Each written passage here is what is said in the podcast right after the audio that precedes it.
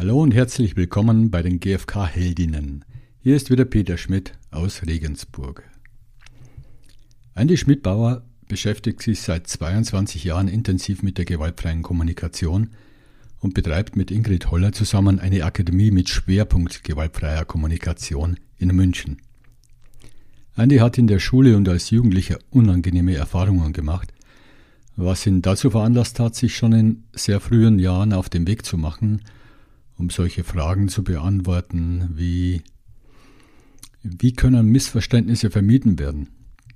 Oder muss ich Recht haben, um was zu gelten? Ande lässt uns teilhaben, wie er die gewaltfreie Kommunikation in seinem Leben anwendet und wie Ingrid Holler und er sie in ihrer Zusammenarbeit in ihrer gemeinsamen Akademie praktizieren. Ich wünsche euch dabei viel Freude und Inspiration und Bitte teilt die Folge mit Menschen, für die sie hilfreich sein könnte. Und los geht's.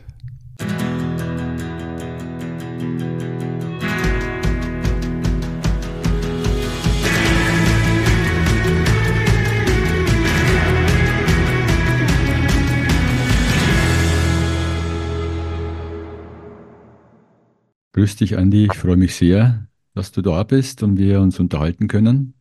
Servus, Peter. Ja, auf deiner Webseite oder auf eurer Webseite, du machst das ja alles mit Ingrid Holler zusammen, habe ich gelesen auf deiner Biografie-Seite, hm, seit dem 18. Lebensjahr begleiten dich Themen wie, wie kommt es zu Missverständnissen zwischen Menschen? Muss ich Recht haben, um etwas zu gelten?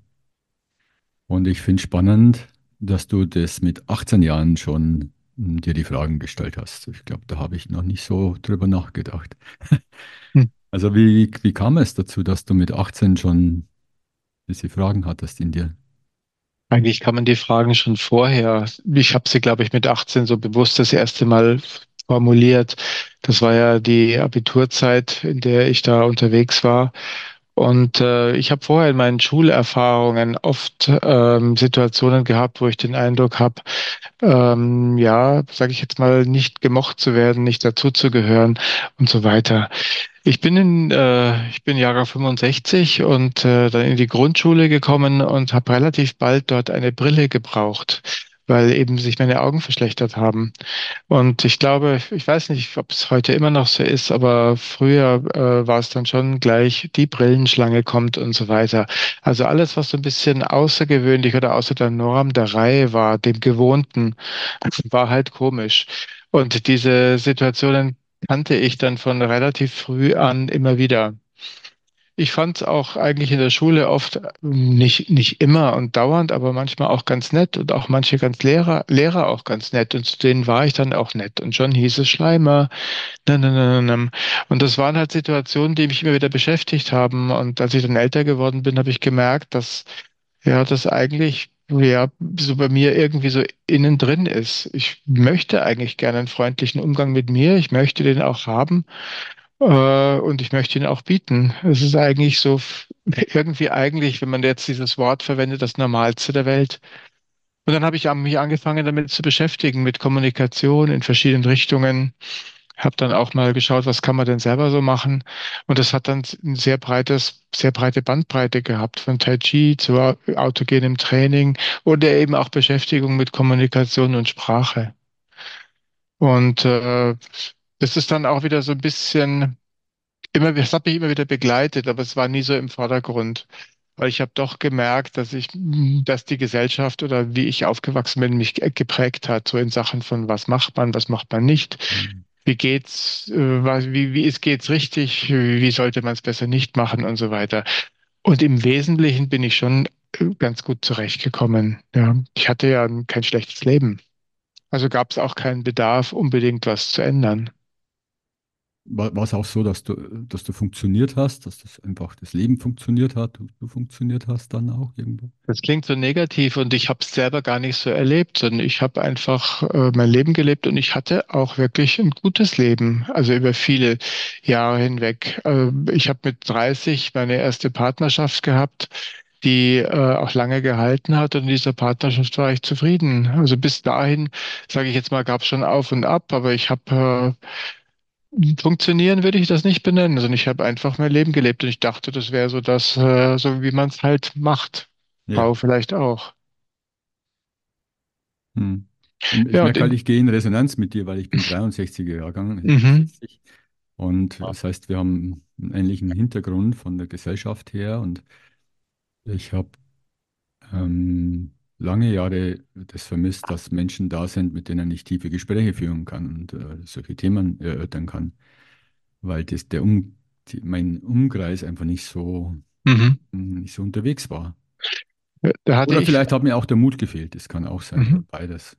Da hatte ich vielleicht Glück, weil ich habe immer wieder wenige, aber doch einzelne Menschen gehabt, die mich in meinem Leben begleitet haben oder so eine gewisse Zeit begleitet haben im Leben, wo ich diese Gespräche führen konnte. Und die habe ich mir auch aktiv gesucht. Ich denke da gerade an eine Freundin von mir auch in der Zeit, wo ich eben äh, so mit, mit 18, 20 und an, so unterwegs war, die eben auch ein bisschen anders war und mit der ich viel Zeit verbracht habe. Und meine Eltern fanden das immer total blöd also die wollten das nie, aber da habe ich mich einfach das gemacht, was ich wollte. Das war eigentlich auch schon so, dass ich dann irgendwie meine Nischen mir gesucht habe. Und diesen Austausch hatte ich und der hat mir auch gut getan. Der hat mich auch immer wieder weitergebracht, Mhm. wo ich eben auch Bücher gelesen habe zur Persönlichkeitsentwicklung und anderes. M- Wenn du sagst, ähm, ja, dich, äh, du hast deine Erfahrungen in der Schule gehabt und Dinge, die dich gestört haben, würdest du sagen, du hast so einen inneren, irgendwie so einen inneren Antrieb in einer bestimmten Richtung oder innere Sehnsucht, äh, die so vielleicht auch angelegt war? Klar, kann man sagen, ist das ähm, verursacht vielleicht äh, von den Schulerfahrungen. Ja, ich denke schon, diese Geschichte mit Zugehörigkeit äh, ist bei mir schon stark ausgeprägt. Das hätte ich schon oder möchte ich schon gerne haben und äh, auch sowas, äh, das gesehen wird, was ich mache, im Sinne von auch, ähm, ja, wenn meine Loyalität zum Beispiel angezweifelt wird. Äh, ich arbeite ja auch immer wieder in, in Vereinen, Organisationen und Ähnlichem. Und dann merke ich, dass es sind, das sind so ein bisschen sowas wie wunde Punkte, die mir eben geblieben sind und die kenne ich ja inzwischen recht gut, dank der gewaltfreien Kommunikation und kann mit denen umgehen, meistens. Aber es gibt manchmal Auslöser, wo das dann eben wieder aufbricht. Muss ich dann hinterher dann wieder aufräumen. Das Also kann mit, natürlich auch passieren. ja, mit Loyalität meinst du, dass wenn du den Eindruck hast, jemand stellt deine gute Absicht in Frage oder dass du nicht so dahinter Ja, stehst oder zum Beispiel, ne? Also das, äh, das meine ich damit. Genau. mhm. Oder dass ich vielleicht Dinge sage und die dann auch nicht meine oder ähnliches. Das sind immer so Geschichten, die dann im zwischenmenschlichen Miteinander ähm, auftreten. Und geändert hat sich die ganze Geschichte so in meinem Leben ähm, eigentlich mit der gewaltfreien Kommunikation erst dadurch, als ich das Buch von Marsha Rosenberg in die Finger bekommen habe, habe ich angefangen, äh, da so ein Bewusstsein zu entwickeln. Mhm. Ne? Sehnsucht könnte ich jetzt gar nicht sagen sondern eher so ein, so ein, so ein Wunsch, dass das, was in mir ist, wieder hochkommt und eh da ist. Und Sendungsbewusstsein habe ich keins. Also das hatte ich mal kurzfristig, als ich die GfK kennengelernt habe. Da hatte ich Mhm. leider, leider den Fehler gemacht, den äh, vielleicht mehrere kennen, ne? Also zu missionieren, wie toll die GfK ist und so weiter und dass alle das doch machen sollten. Ja. Ja. Ähm, wenn du sagst, ähm, du hast eher so eine Sehnsucht, mh, das zu entwickeln, was eh da ist, was meinst du damit? Also ich habe, als ich mh, das Buch eben gelesen habe, das Buch Gewaltfreie Kommunikation, Mascha Rosenberg, sein Standardwerk, habe hab ich mich das erste Mal mit diesen Begriffen, die die Bedürfnisse in Worte fassen, erstmal wirklich bewusst auseinandergesetzt. Dieses Bewusstsein hatte ich vorher nicht. Ich habe schon gemerkt, da ist was äh, in mir und ich konnte das auch fassen, aber ich habe das doch sehr stark auch an Personen gebunden. Ja, mm, und ähm, erstmal die, die, die Beschäftigung mit Bedürfnissen überhaupt, sowas wie Wertschätzung und Zugehörigkeit und Geborgenheit oder auch Klarheit, aufrichtig sein, auch wenn es vielleicht schwierig ist.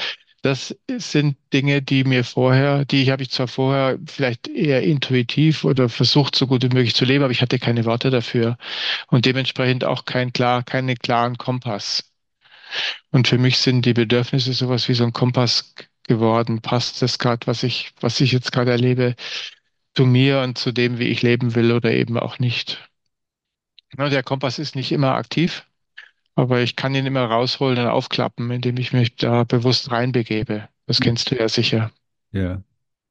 Und also ich frage deswegen etwas näher nach, weil es mich selber so beschäftigt gerade, so das, was in uns ist, was in mir ist, was, also so Worte wie der innere Kern oder mich entfalten oder den Zugang zu dem, was ganz tief in mir ist, was mich ausmacht als Mensch, vielleicht auch genetisch und äh, so was ganz individuell ich ist. Und ähm, ist für dich, also wie, wie, wenn du sagst, Bedürfnisse, Zugang, ist das für dich dann schon der Kern?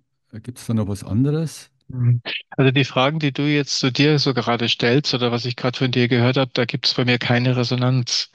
Also ich habe festgestellt, dass für mich die Bedürfnisse, ähm, zumindest so wie ich sie erlebe und so wie ich sie versuche in mir selber zu er erfahren, zu erspüren, wirklich das Zentrale sind. Nenn es den Kern. Also ich bin nicht weiter auf der Suche nach irgendwas anderem oder tieferem, sondern mir reicht das. Ich finde das vollkommen ausreichend für mich. Ja. Habe auch nichts Besseres kennengelernt. Also ich bin jetzt schon ab und zu mal auf der Suche, mal gucke ich mal dies und jene Entwicklung oder so. Aber ich stelle immer wieder fest, ich komme wieder zur GfK zurück, weil das bewährt sich für mich einfach Hm. total. Ich glaube, ähm, ich weiß nicht genau, was es dann bei mir ist. Ich, klar, ich kenne das ganze Bedürfnisse und, und, und ich denke auch in Bedürfnissen und meine Werte, meine wichtigsten habe ich auch ähm, definiert. Und dann ist doch irgendwas, wo ich, wo ich sage, Mitgefühl ähm, oder Aufrichtigkeit oder ja, so mich fühlen, einfach mich ganz wahrnehmen, spüren. Ähm, das ist, dann ist man, da sind mir dann die Worte, der Bedürfnisworte zu wenig. Da brauche ich dann irgendwie Fleisch an den Knochen, da brauche ich irgendwie einen Zugang, da brauche ich ein Gespür irgendwie noch. Und da glaube ich, bin ich so am Forschen, wie geht das und wie komme ich da ran und wie kann ich das spüren und erleben und, und gibt es da vielleicht noch etwas, was ich fühlen kann in mir? Also das ist so das, was mich beschäftigt. Ähm, Aha. Interessant, weil äh, ehrlich gesagt, mir reichen die Gefühle, die ich fühle, total, weil sie sind nicht immer angenehm. Ja, ja. und ähm, einfach nur mal reinzuschauen. Ich habe versucht, mir immer wieder bewusst zu machen, dass, na gut, die Bedürfnisse, die Worte, die wir dafür verwenden, sind ja nicht die Bedürfnisse selber. Ich denke, da sind wir uns ja einig, sondern ich gehe da mit Marshall Rosenberg. Ich erinnere mich immer, dass er gesagt hat, das ist die Art, wie sich das Leben in uns manifestiert. Zumindest habe ich das noch so von ihm im Ohr. Und äh, damit gehe ich einfach und dann schaue ich, was ist die Näherung? Äh, kann ich damit was anfangen? Gibt es eine Resonanz?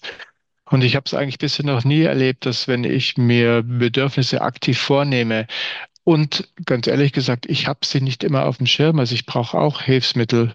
Hm. Deswegen habe ich ja zum Beispiel diesen Fächer Gefühle und Bedürfnisse entwickelt, äh, den wir, den wir ja auch äh, einsetzen. Und den setze ich für mich selber auch ein. Ähm, Weil ich muss manchmal das Wort sehen. Wirklich, Mhm. ich, es ist auch nach 20 Jahren GfK. Ich muss das Wort vor mir sehen. Was steht dann da?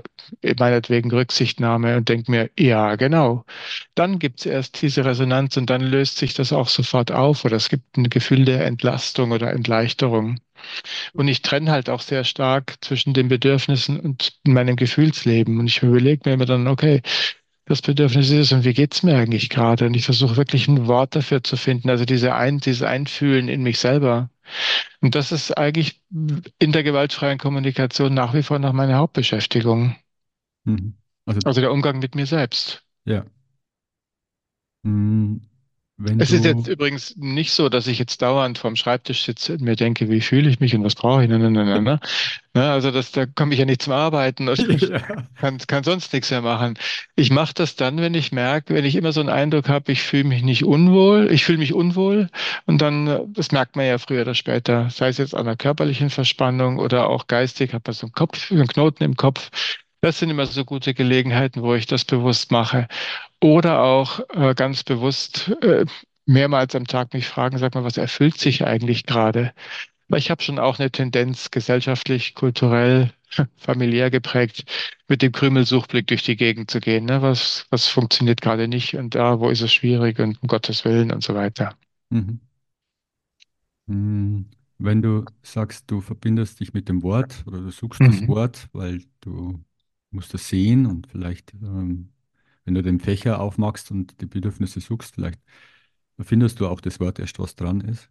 Mhm. Und was passiert dann? Angenommen, du findest dann das Wort Rücksichtnahme und es geht in Mhm. Resonanz mit dir und du siehst es und was, wie ist dann dein, dein inneres Erleben, wenn du das dann? In, inner, innerlich passiert sowas wie ein Ah, das ist es. Mhm. Ne? Also dieses, da ist auf einmal so ein Bewusstsein da, wie etwas entdeckt zu haben. Und ich bin immer wieder überrascht, ähm, dass es immer wieder neue Facetten meines eigenen Selbst zu geben scheint, die ich noch nicht kenne, tiefere Schichten, nenn es wie auch immer du willst. Und äh, ich bin auch manchmal unangenehm berührt von mir selber, weil ich dachte, ah ja, jetzt kommt diese olle Kamelle, na, dann kommt der, dieser verurteilende Gedanke, jetzt kommt diese olle Kamelle schon wieder hoch. Ich dachte, da wäre ich schon weiter. Ich dachte, das hätte ich hinter mir gelassen und stelle fest, nee, da ist halt aus der Vergangenheit doch noch mal was da. Na, dann beschäftige ich mich noch mal mit, entweder mit mir selber oder mach mal eine empathische Coaching-Sitzung oder irgendwas. Hol mir Unterstützung. Und das Gute Mhm. ist zu wissen, dass ich, wenn ich das jetzt mal so bildlich verwende in der Giraffenwelt, bin ich ja nicht alleine. Es gibt ja immer Menschen, die mir helfen können und das gerne und das auch gerne tun und das auch wollen. Auch übrigens so ein Glaube, äh, Glaubenssatz, der eine Weile gebraucht hat, bis ich ihn loslassen konnte, ne? Also interessiert sich keiner für mich so. Hm. Mhm. Ja, ich, ich, ich grinse die ganze Zeit, wo du angefangen hast zu reden, weil weil es so in Resonanz geht, weil es mir so bekannt vorkommt. So, Mhm. denke ich, ich kenne das schon, hab das schon und dann bumm. Mhm. Steht man wieder an so einer Ecke und denkt sich, ah ja, könntest du wieder ein Einführungsseminar machen, ne? Ja, das Schöne ist, dass ich es mittlerweile willkommen heiße und nicht mehr so auf Widerstand bin, sondern sage, ah ja, ist toll, dass du da bist, dass ich das sehe und dass das sich zeigt, weil das kann ich wieder was lernen. Ja, das gelingt mir erst im zweiten Schritt. Mhm. Also oft diese Begeisterung fürs Lernen, das merke merk ich erst hinterher. Ja. Aber was ich immer wieder entlastend finde, ist dieser Moment, der, die Klarheit zu gewinnen, was ist es, was mich gerade umtreibt? Das ist für mich das Entscheidende. Wenn ich das, wenn ich so einen Eindruck habe, ich bin da einen Schritt weiter, vielleicht noch nicht am Ende der Fahnenstange, aber so einen Schritt weiter, dann komme ich raus aus etwas, was äh, ich oft als so, so Unsicherheit oder Hilflosigkeit auf der Gefühlsebene erlebe. Und das finde ich extrem unangenehm. Mhm. Ja, und sobald ich Klarheit habe, weiß ich, okay, ja, mhm. ich habe zwar noch keine Idee, wie ich jetzt weiterkomme, aber das ist es, genau. Mhm. Und das tut mir einfach gut. Und da bin ich Mascha Rosenberg wirklich extrem dankbar, dass er mir und uns oder anderen Menschen das gezeigt hat, dass er da drauf gekommen ist, wie man das in Worte fassen kann. Ja, möchte ich auch noch mm, näher darauf eingehen. Vorher noch, weil es mich einfach auch so beschäftigt aus meiner, meiner, ich denke so, dass es das Wichtigste ist für mich in meinem Leben, damit ich gut mit mir umgehen kann und auch mit anderen Menschen, dass ich mich spüre, dass ich mich fühle, dass ich wahrnehme, was in mir los ist. Und es ist immer wieder eine Herausforderung, innezuhalten, nachzuschauen, nicht drüber hinwegzugehen und eben dann zu schauen, Gefühle, Bedürfnisse, was ist da? Ähm, wie wie gelingt es dir? Hast du da irgendwelche Strategien? Du hast vorher schon erwähnt, körperliche Reaktionen, ähm, weil wenn ich zu viel im Arbeiten bin und zu viel am Machen und am Außen bin, dann vergesse ich das oft. Oder ich, äh, ich erlebe etwas Unangenehmes und lenke mich ab oder red's, tu schön reden oder also so gibt, hast du da irgendwas für dich schon so entwickelt, ähm, was dir hilft dabei, bei dir anzukommen, anzudocken? Ja, wenn ich mich dran erinnere, äh, rechtzeitig, dann gibt es verschiedene Strategien, die da gut funktionieren bei mir. Ich habe zwei, drei Entspannungstechniken mal gelernt, die ich anwende, die auch teilweise sehr schnell gehen, wo ich eine Minute brauche, um einigermaßen wieder in einen, in einen, in einen anderen Modus zu kommen. Oder ich bin ja auch Herzkreistrainer. Ich mache also mein eigenes Herzkreistraining, zum Teil eben ganz diese zwölf Minuten, die es braucht, oder auch Teile daraus. Also ich versuche das dann körperlich auch umzusetzen, weil ich merke, dass gerade das Körperliche mir hilft, so in Einklang zu kommen zwischen, wenn es zwischen Bauch und Kopf ein bisschen eng wird. Ne, also der Kopf drückt nach unten, der Bauch drückt nach oben mit Gefühlen so wie Wut und Ärger. dann ist es nicht mehr ganz einfach. Mhm. Aber ich stelle auch immer wieder fest, wenn ich mich an die GfK erinnere und mich frage, sag mal, wie denke ich denn eigentlich gerade und was will ich gerade? Das ist ein Satz, den habe ich von meiner äh, Kollegin und Freundin Ingrid Holler hier immer wieder gehört. Wie denkst du denn eigentlich gerade und willst du so denken? Den habe ich mir so gemerkt. Und Mhm. wenn es mir gelingt, da die Kurve zu kriegen, das ist eigentlich schon mindestens die halbe Miete. Ja, das ist dann praktisch das kleine Männchen, was da sitzt und dich erinnert an die, und darum, um was es geht. Ja. Also ich habe hier auch, äh, ich habe hier auch ähm, so ein kleines Kärtchen gemacht für Gesprächsführung, so eine Checkliste für ein Gespräch, wenn es wichtig wird. Und da ist es auch eine Frage. Ne? Diese die Frage, bin ich eigentlich in Kontakt mit mir? Ich finde, das ist die die ausschlaggebende Frage ist, wie denke ich gerade und will ich so denken? Mhm. Ich bin ja kein Automat, zwingt mich ja keiner auf die Wolfswelt umzuschwenken. Sie ist halt Ja, sehr verlockend, weil sie halt so gut gebahnt ist. ja. Hm, Ich habe dich ja zum ersten Mal gesehen auf dem CDs noch, äh, DVDs, 2005, Marshall und Rosenberg in München. Und dann plötzlich tauchst du auf und übersetzt. Mhm. Jetzt haben wir 2024, das heißt 19 Jahre her. Wie, ja, wie, wie, wie würdest du sagen, so auf den Blick jetzt so drauf richten auf diese 19 Jahre, wie war es damals für dich, wo du Marshall erlebt hast, wo du ja auch schon dabei warst? Und jetzt? Ja, ich habe die GfK 2001 kennengelernt und war 2002 dann das erste Mal in der Schweiz äh, beim, bei Marshall Rosenberg. Und diese sieben Tage waren für mich wirklich, äh, wie es auf Neudeutsch heißt, so ein Gamechanger. Ich hatte damals ein Einführungsseminar hinter mich gebracht äh, und habe hab klar gemerkt, ich, das ist was, das könnte was für mich sein. Aber als es daran ging, das selber auszuprobieren in diesem Einführungsseminar, da habe ich nichts zustande gekriegt. Ja, und ich bin da, es war bei Klaus Karstedt, der leider verstorben ist, und äh, seine Frau, die Friederike, war da mit dabei. Und ich bin besonders Friederike sehr dankbar damals in diesem Einführungsseminar, weil sie hat mich da gecoacht in diesen Gesprächssituationen, die wir geübt haben. Und ich sehe sie da auch immer noch so hinter mir stehen und ähm, bewegt mich auch gerade, Hm, mich auch, wo sie dann, wo sie dann äh, gemerkt hat, und jetzt nochmal dranbleiben. Hm, Und dieses jetzt nochmal dranbleiben hat mich immer wieder begleitet, auch in, in Kontakten. Ähm, einfach zu wissen, okay, es hat jetzt gerade nicht geklappt, der Kontakt geht, funktioniert nicht, weder zu mir noch zu anderen und jetzt nochmal dranbleiben. Und das mit, ähm, mit einer sehr sanften Art. Das tut mir sehr gut. Und das, was ich dann danach bei Marshall Rosenberg erlebt hat in der Woche, das war äh, ziemlich umwerfend, ehrlich gesagt. Weil ich dachte ja irgendwie schon auch noch am Anfang, naja, gewaltfreie Kommunikation ist so eine Kommunikationsmethode. Ne? Also das, da geht es um Technik. ja. Und wenn ich die vier Schritte kann, dann kann ich GFK und, und also GFK wären die vier Schritte so in etwa. Trotz äh, dem, dass ich das natürlich in dem Einführungsseminar auch gehört habe, dass es nicht so wäre, war mir das nicht klar. Aber als ich dann äh, diese sieben Tage in die Schweiz bin, danach war mir das klar. Ich wusste ja auch gar nicht, äh, ist das überhaupt was für mich, weil dieses Training hieß damals Masterclass. Ja, und äh, Klaus hat dann gesagt, ja, du kannst doch da mal probieren, frag doch mal an. Ne? Und die Voraussetzung wäre ein Einführungsseminar. Dann habe ich da angerufen, das haben zwei Schweizer Kolleginnen organisiert, die äh, Regula Langemann und die Suna Jammerner, bei denen ich auch viel gelernt habe. Ich war dann später auch später bei denen in der Schweiz und die hatten die Organisation dort und die haben gesagt, ja, du kannst kommen, du kannst kommen. Ja. Äh, oben auf der Orchidea Lodge, wo dieses Training stattgefunden hat, ich weiß nicht, ob du den Ort kennst, Ich kenne ihn nicht, aber ich habe gehört davon.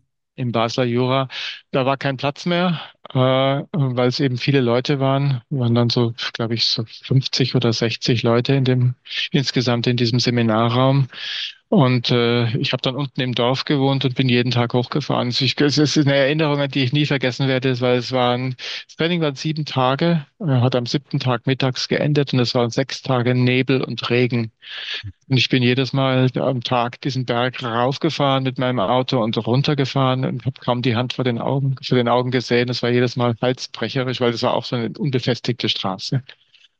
Aber jedenfalls am letzten Tag kam die Sonne raus und Marshall hat am letzten Tag ähm, Versöhnungsgespräche geführt, also Gespräche mit Menschen, die Ereignisse haben aus der Vergangenheit, die sie immer noch belasten, wo er in die Rolle dieser Person gegangen ist.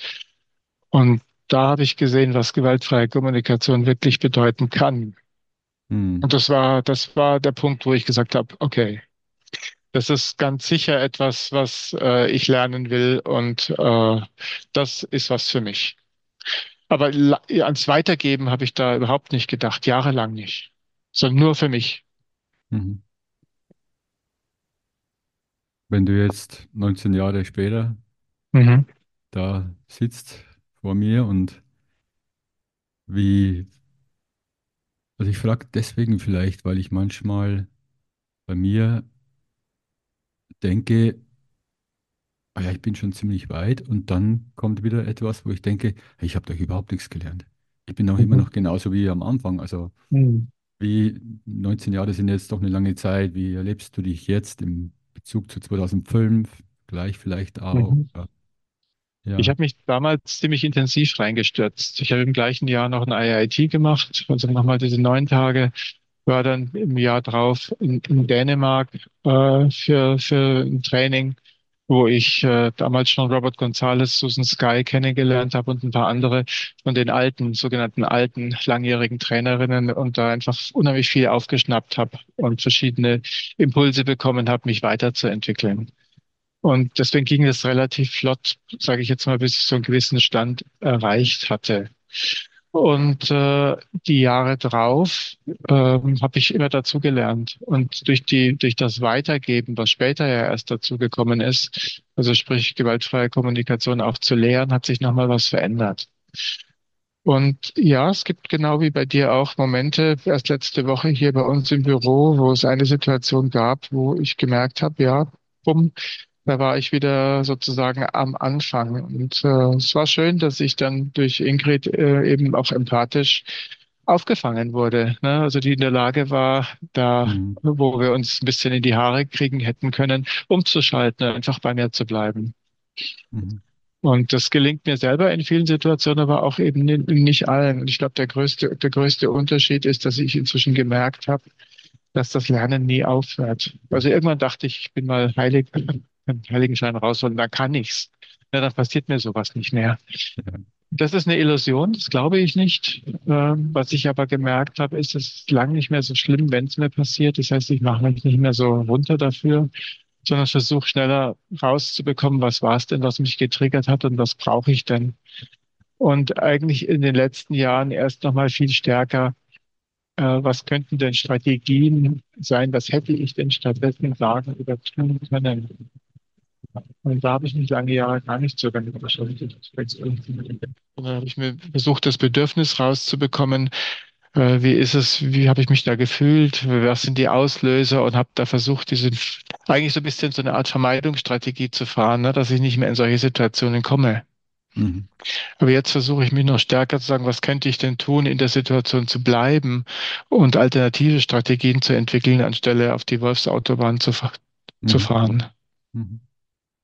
Macht das, macht, gibt es irgendeine Resonanz bei dir? Ja, gibt schon Resonanz. Es ist einfach, ähm, so wie ich das höre, einfach die, die Entwicklung von damals zu jetzt und wo du jetzt bist und Mhm. die Realität. Und im Vorfeld dachte ich mir, na, mich würde auch die Frage interessieren, wie geht es dir mit Ingrid? Weil ähm, du hast ja mit Ingrid die Akademie Mhm. Blickwinkel gegründet. Ihr arbeitet zusammen seit 2003, also eine lange Zeit. Also, und ich denke, dass das ähm, neben der Partnerschaft, was mit Sicherheit immer die größten Herausforderungen ist, oder nicht mit Sicherheit, aber meine Erfahrung, äh, schon auch eine, eine gute Lehrzeit auch ist. Ja, Und, natürlich. und ich bin da, der Ingrid bin ich sowieso sehr da- dankbar, da, dass sie das Buch übersetzt hat von Marshall 2000, glaube ich, war das. Und äh, wie, wie, wie lebt ihr da die gewaltfreie Kommunikation? Wie, wie geht es euch da? Wie, Genauso wie ich es eigentlich gerade beschrieben habe. Wir versuchen es einzus wir versuchen es zu leben, wie du das sagst. Ne? Nicht nur einzusetzen, sondern zu leben mit dem, in diesem Miteinander. Und wir sind nicht immer einer Meinung und haben auch äh, unterschiedliche Ansichten in verschiedenen Dingen. Und das Schöne ist, dass wir immer wieder einen Weg finden und uns Zeit nehmen. ähm, bestimmte Entscheidungen zu treffen und sie dann so zu treffen, dass sie wirklich sind, okay, da sagen, da stehen wir beide dahinter. Ähm, der Faktor Zeit, den finde ich da ganz entsch entsch entscheidend. Also manche Sachen brauchen bei uns unheimlich lange und das stößt dann auf einer Gegenseite, die auf, wartet auf etwas von uns, vielleicht auch nicht immer auf Gegenliebe. Äh, Und es gelingt uns in ganz, ganz vielen Fällen eigentlich, ohne überhaupt in Konflikt zu kommen, Dinge zu klären, weil wir uns Zeit lassen, weil wir drüber reden. Und weil Mhm. wir immer wieder schauen, was wollen wir denn? Also also auch auf dieser Ebene der Bedürfnisse. Und was ich immer wieder hilfreich finde, wenn einem sprachlich auch die Mittel zur Verfügung stehen, Bedürfnisse auszudrücken. Weil ich stelle halt auch fest, jetzt egal in welchem Kontakt auch immer, die beste Absicht nützt nichts, wenn ich sprachlich es nicht auf die Straße bringe. Mhm. Du meinst also, eine Haltung alleine reicht dann nicht mehr? Also für mich äh, mache ich immer wieder die Erfahrung, die Haltung alleine reicht nicht. Mhm. Gerade wenn ich mit, egal ob ich jetzt mit Menschen zusammen bin, die gewaltfreie Kommunikation kennen, können oder auch affin sind in die Richtung, oder auch Menschen, die das gar nicht kennen. Also wenn etwas aus meinem Mund kommt, was einfach nicht hilfreich ist für den Kontakt, macht es für die andere Person einfach ungleich schwieriger, da einzusteigen oder dabei zu sein. Es gibt manche Menschen, die können das ganz gut. Die Mehrzahl der Menschen, ist meine Erfahrung, kann es allerdings nicht so gut, sondern bleibt halt eher bei sich und bei ihren Problemen und bei ihrer Sichtweise und so weiter. Mhm. Muss man, da muss man schon ganz schön ackern und da wäre es schon gut, wenn einem Worte auch zur Verfügung stehen. Mhm. Das muss nicht immer mit Worten sein, das ist vollkommen klar. Aber die innere Haltung alleine macht es aus meiner Sicht nicht. Ja, Es ist schon beides. Weil du vorhin, wo du Friederike Kalau-Karstadt erwähnt hast, Mhm. gesagt hast, ja, das bewegt mich gerade. Und ich habe gemerkt, ich bin auch sofort bewegt gewesen. Und meine Erfahrung ist, je länger ich mich beschäftige damit, je länger ich mir meine Gefühle zulasse, mir die anschaue, desto leichter werde ich berührt. Also berührt, bewegt ist der, der Ausdruck. Ich werde berührt, so bezeichne ich das. Und desto schneller werden meine Augen feucht oder es passiert etwas innerlich in mir. Ist es auch deine Erfahrung, dass wenn, wenn Menschen sich auf dem GFK-Weg begegnen, begeben, und auch bei dir in deiner persönlichen Erfahrung, dass, dass, dass, dass du dann durchlässiger wirst, dass du dann weicher wirst, vielleicht auch empfänglicher? Also ich denke, ich habe einen besseren Kontakt zu dem, was in mir läuft. Also weniger, weniger in der Gedankenwelt, diese, diese Geschichten von wie es sein sollte und müsste, hätte, könnte, sondern es ist mehr, was dahinter steht. Und wenn Bedürfnisse sich dann erfüllen oder eben auch nicht, dann merke ich das stärker. Also die Gefühle, ich habe eine wesentlich stärkere Aufmerksamkeit auf meine Gefühle und das ist auch meine Absicht. Also Mhm. Aufmerksamkeit und Absicht liegen in dieser Ebene. Ne? Und ich möchte da gerne in Kontakt sein, auch mit mir, und dann lasse ich mich auch berühren. Ähm, es ist jetzt nicht so, dass das unkontrolliert dann passiert. Da kann man schon, kann ich schon Einfluss nehmen drauf. Ähm, manchmal passiert es, so wie jetzt gerade eben, und dann lasse ich es auch zu. Und ich finde, mir gefällt es auch, Mhm. dass ich dann merke, da ist so eine Dankbarkeit da. Und ich bin der Ingrid auch dankbar, weil wir viele, viele Gespräche geführt haben, ähm, über sehr persönliche Themen, wo wir uns gegenseitig begleitet haben. Und das hat auch sehr zu meiner Entwicklung beigetragen. Mhm. Und deswegen, ja, da hat sich einiges verändert. Und Wenn- äh, ich empfinde das eigentlich als sehr angenehm. Ob ich das jetzt als durchlässiger oder empfänglicher bezeichnen würde, ich, für mich ist es ein Zeichen von vertieften Kontakt mit mir selbst. Mhm. Das ist meine Sprache eher. Ja, so würde ich es auch in Worte ausdrücken. Und ich merke bei mir manchmal noch, dass es, dass es zwei Seiten gibt. Also ich werde berührt äh, von etwas und ich gehe in Resonanz und vielleicht werden auch die Augen leicht feucht. Und dann gibt es etwas, ein, ein, einen, einen Anteil in mir, der genießt es gerade und ist dankbar dafür, dass ich das fühle und dass ich das spüre, dass ich den Zugang habe dazu. Und dann gibt es einen Anteil, der sagt, oder, oder der, ich weiß nicht, was das ist, das ist sowas wie, ja komm jetzt, aber jetzt reiß dich zusammen oder jetzt halt nicht so, nicht loslassen oder nicht. Kontrolle äh, drüber. Ist es jetzt Mhm. okay? Ist es, dann ist es ein bisschen Mhm. peinlich, ein bisschen Scham da. Mhm. Mhm. Dann kommt mit Sicherheit meine Biografie rein und äh, 63er Jahrgang und Mann. Also das, diese, diese beiden Teile, das ist oftmals nicht so ganz, hm, tun mir noch ein wenig schwer so mit dem Ganzen und auch, Mhm. ähm, dass ich hm, oftmals wenig Kontrolle habe darüber. Mhm. Ja, also ich kenne das auch, Peter, was du gerade beschreibst. Und ich denke, dass wir schon ein ganzer Mensch sind, aber dass wir natürlich verschiedene Anteile in uns haben. Und ich denke, dass das einfach verschiedene Bedürfnisse sind, die zur gleichen Zeit aktiv sind. Ich möchte gerne sicherstellen, dass ich weiterhin akzeptiert werde. Werde ich akzeptiert, wenn ich jetzt meine Gefühle zeige, in einem Business-Training zum Beispiel? Ja, Ja, und das ist dann einfach, äh, einerseits möchte ich echt sein, authentisch sein, ich möchte das auch nach außen geben, was in mir ist. Ja? Und gleichzeitig brauche ich das, äh, das andere eben auch. ja das, das ist, äh, deckt sich mit dem, was, was auch an, was jetzt auch in der Neurobiologie in den letzten Jahren immer wieder gesagt wurde, das menschliche ABS-System. Ich habe das von Joachim Bauer mal kennengelernt auf einem Vortrag. Der hat gesagt, wir hätten so ein ABS-System wie im Auto. Wir wollen anerkannt, beliebt und sicher sein. Es deckt sich ziemlich mit, mit dem, was so eine, so eine Grundding ist.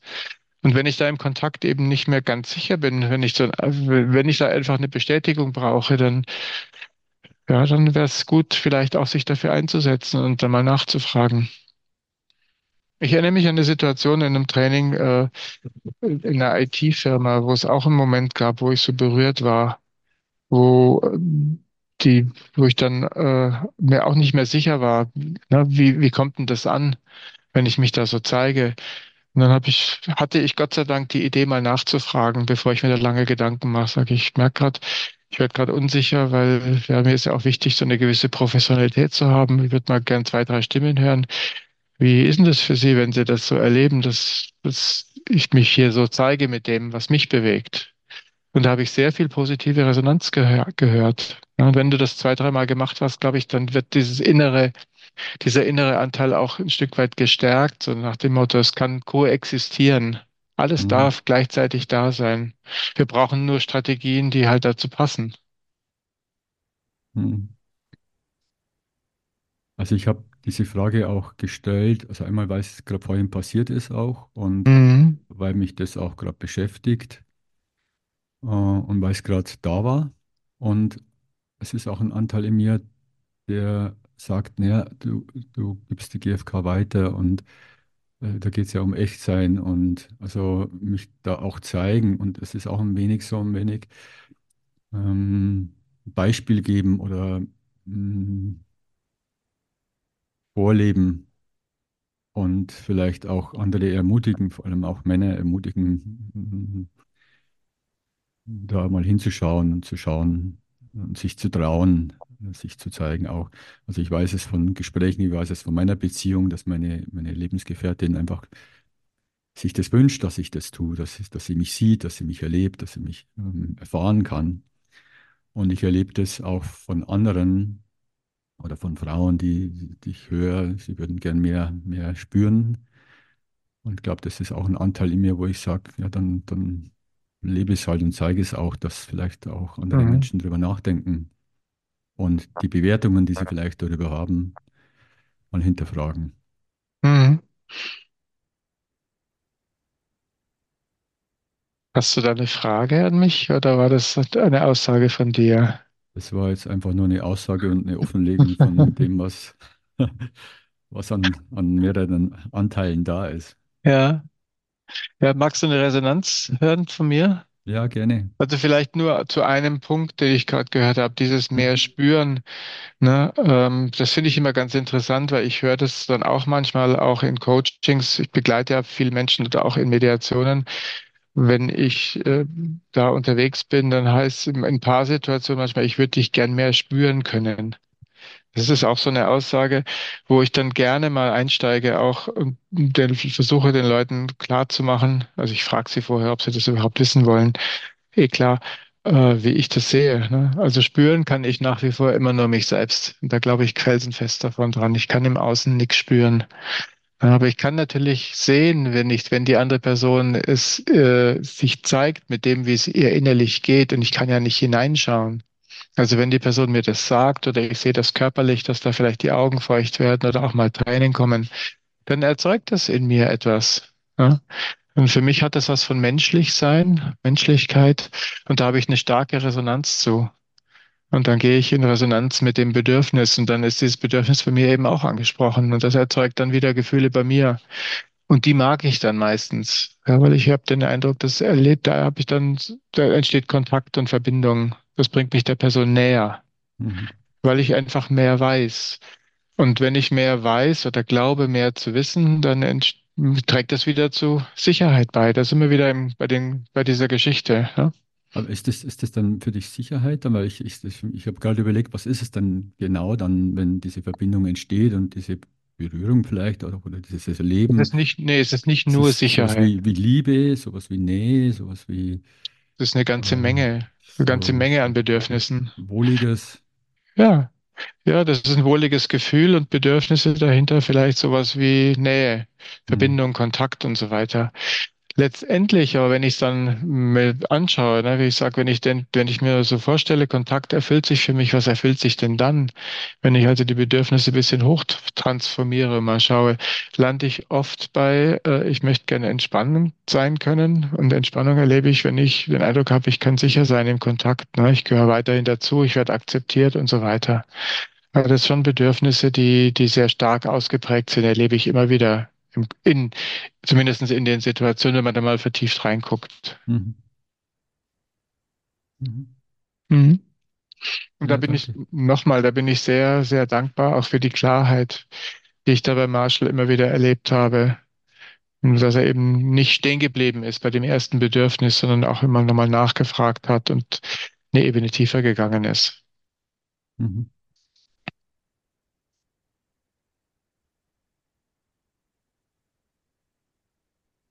Und jetzt warte ich auf eine Frage, die in mir auftaucht. Mhm. Warten wir doch einfach mal und schauen mal. Genau, damit du Bescheid weißt. Mhm. Ähm.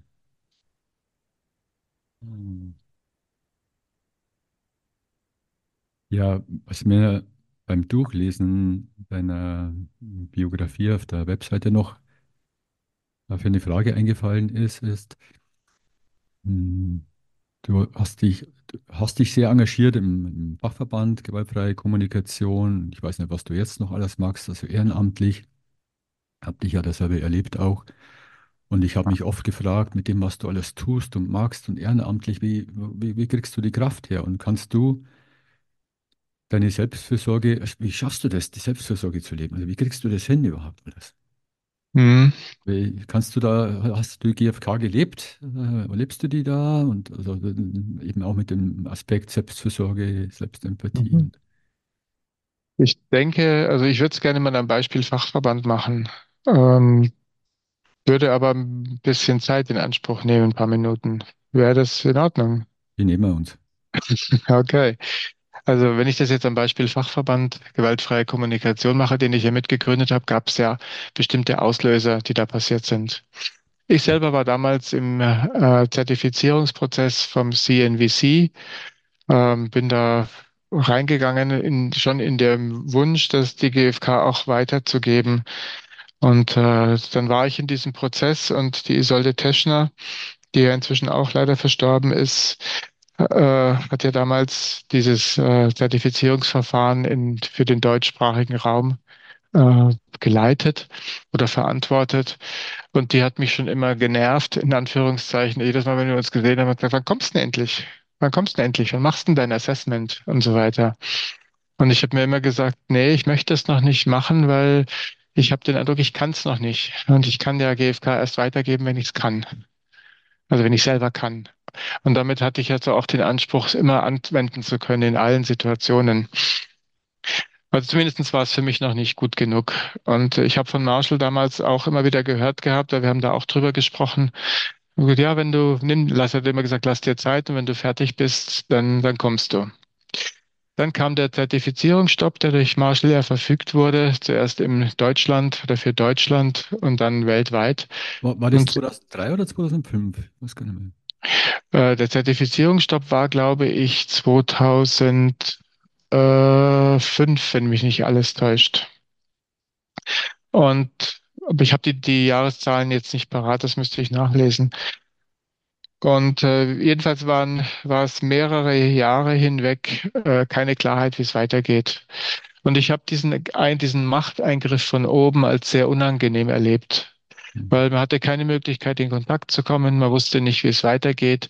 Solche Gefühle, so Hilflosigkeit und Ratlosigkeit und auch ein bisschen Ohnmacht finde ich sehr, sehr unangenehm.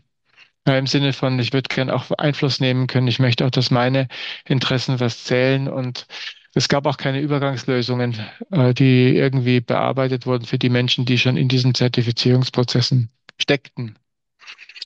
Und ähm, auf dem auf einem Trainertreffen, ich glaube 2009 war das oder 2010, das weiß ich nicht mehr, hat der Klaus Karstedt eine Methode vorgestellt, systemisches Konsensieren, ne, etwas zum Ergebnisfindung oder Entscheidungsfindung in Gruppen. Sehr hilfreich fand ich das damals als das kennenzulernen. Und ähm, er hat es an einem Beispiel demonstriert. Und dieses Beispiel war äh, CNVC. Ja, wie kann es weitergehen, mehr oder weniger?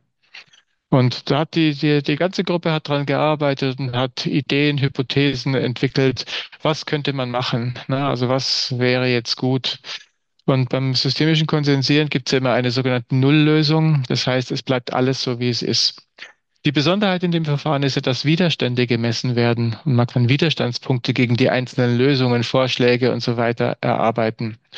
Und die für alle überraschende das für alle überraschende Ergebnis war bei dieser Geschichte, dass die Nulllösung, also alles bleibt so wie es ist, äh, die meisten Widerstandspunkte bekommen hat. Das bedeutet, egal was man tut, ähm, alles ist besser, als so wie es jetzt ist. Und das war der Auslöser, dass ich mich mit ein paar Leuten zusammengetan habe und gesagt, komm, dann machen wir was eigenes. Wir wollen irgendwie weiterkommen. Ja. Und da kam die Energie dann her, zu sehen, wenn alles besser ist als das, wie es jetzt ist, hey, dann lass uns was tun. Und dann kam natürlich dazu, dass ich mit den Menschen, die den Sachverband dann sich dann zur Gründung da entschlossen haben, in dieser Arbeitsgruppe gearbeitet haben, viele, viele Tage, äh, einfach sehr gerne gearbeitet haben. Und es gab eine enorme Energie, weil wir uns immer wieder auf Bedürfnisse konzentriert haben. Wir haben systemisches Konsensieren als unser Entscheidungsverfahren sofort übernommen.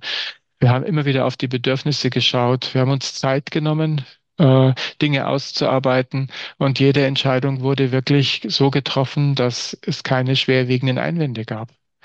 Und das, dieses zu erleben, dieses Miteinander zu erleben, auch in einer Gruppe, das gibt auch Energie. Mhm. Ja. Und gleichzeitig äh, ist es so, dass ich damals äh, auch in, in ein, nicht in einer Beziehung war, die so viel Zeit gebraucht hat. Das heißt, ich hatte viel Zeit. Mhm.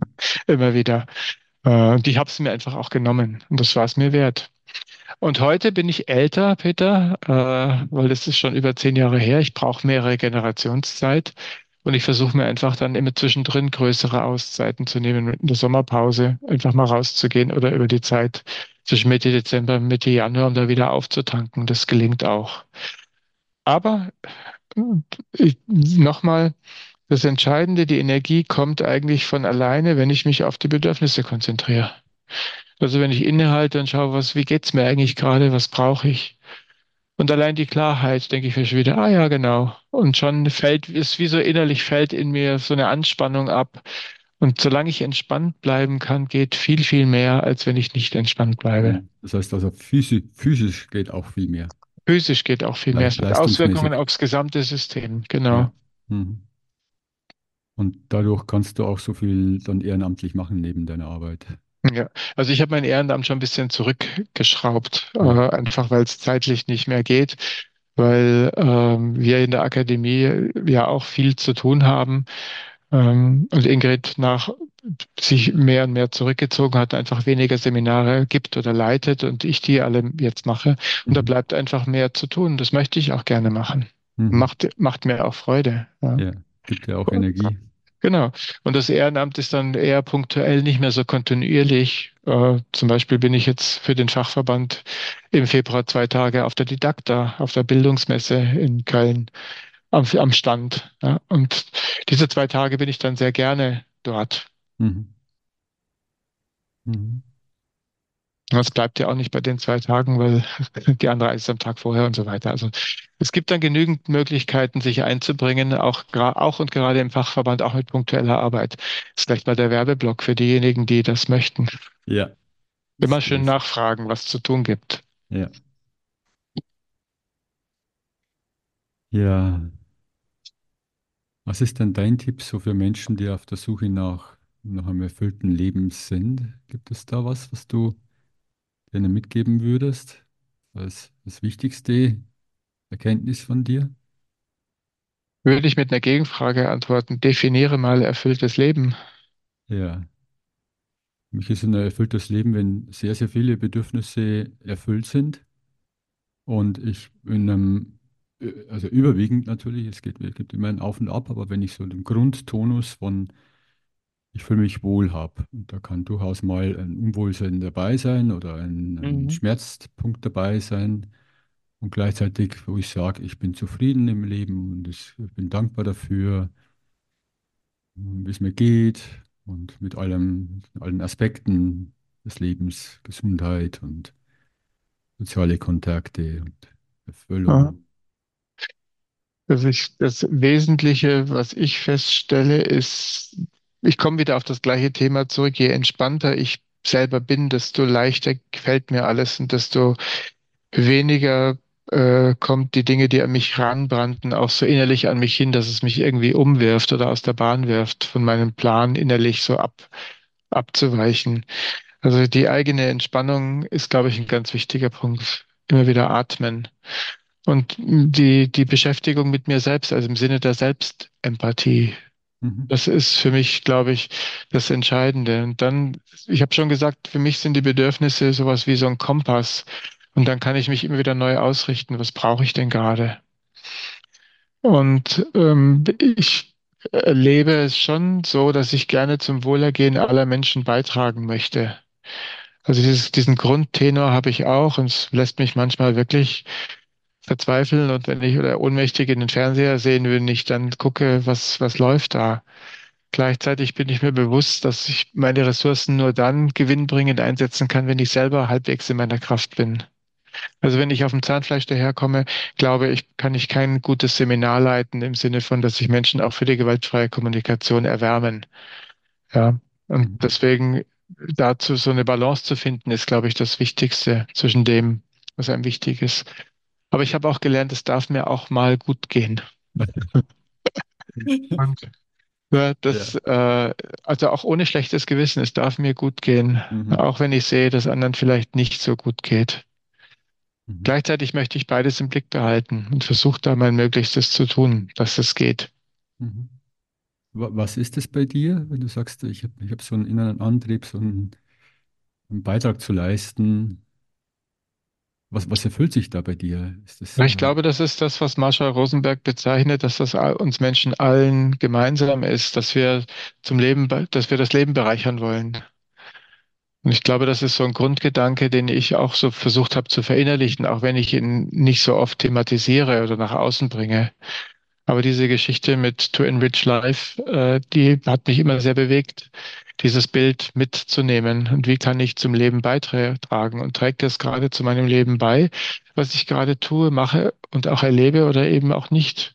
mhm. Und das ist auch eine Frage, die ich dann wieder auf Bedürfnisse runterbreche. Was erfüllt sich denn gerade für mich? Oder was versuche ich vielleicht auch gerade zu erfüllen, indem ich das tue, jetzt in dem Fall in Anführungszeichen für andere. Mhm. Ja.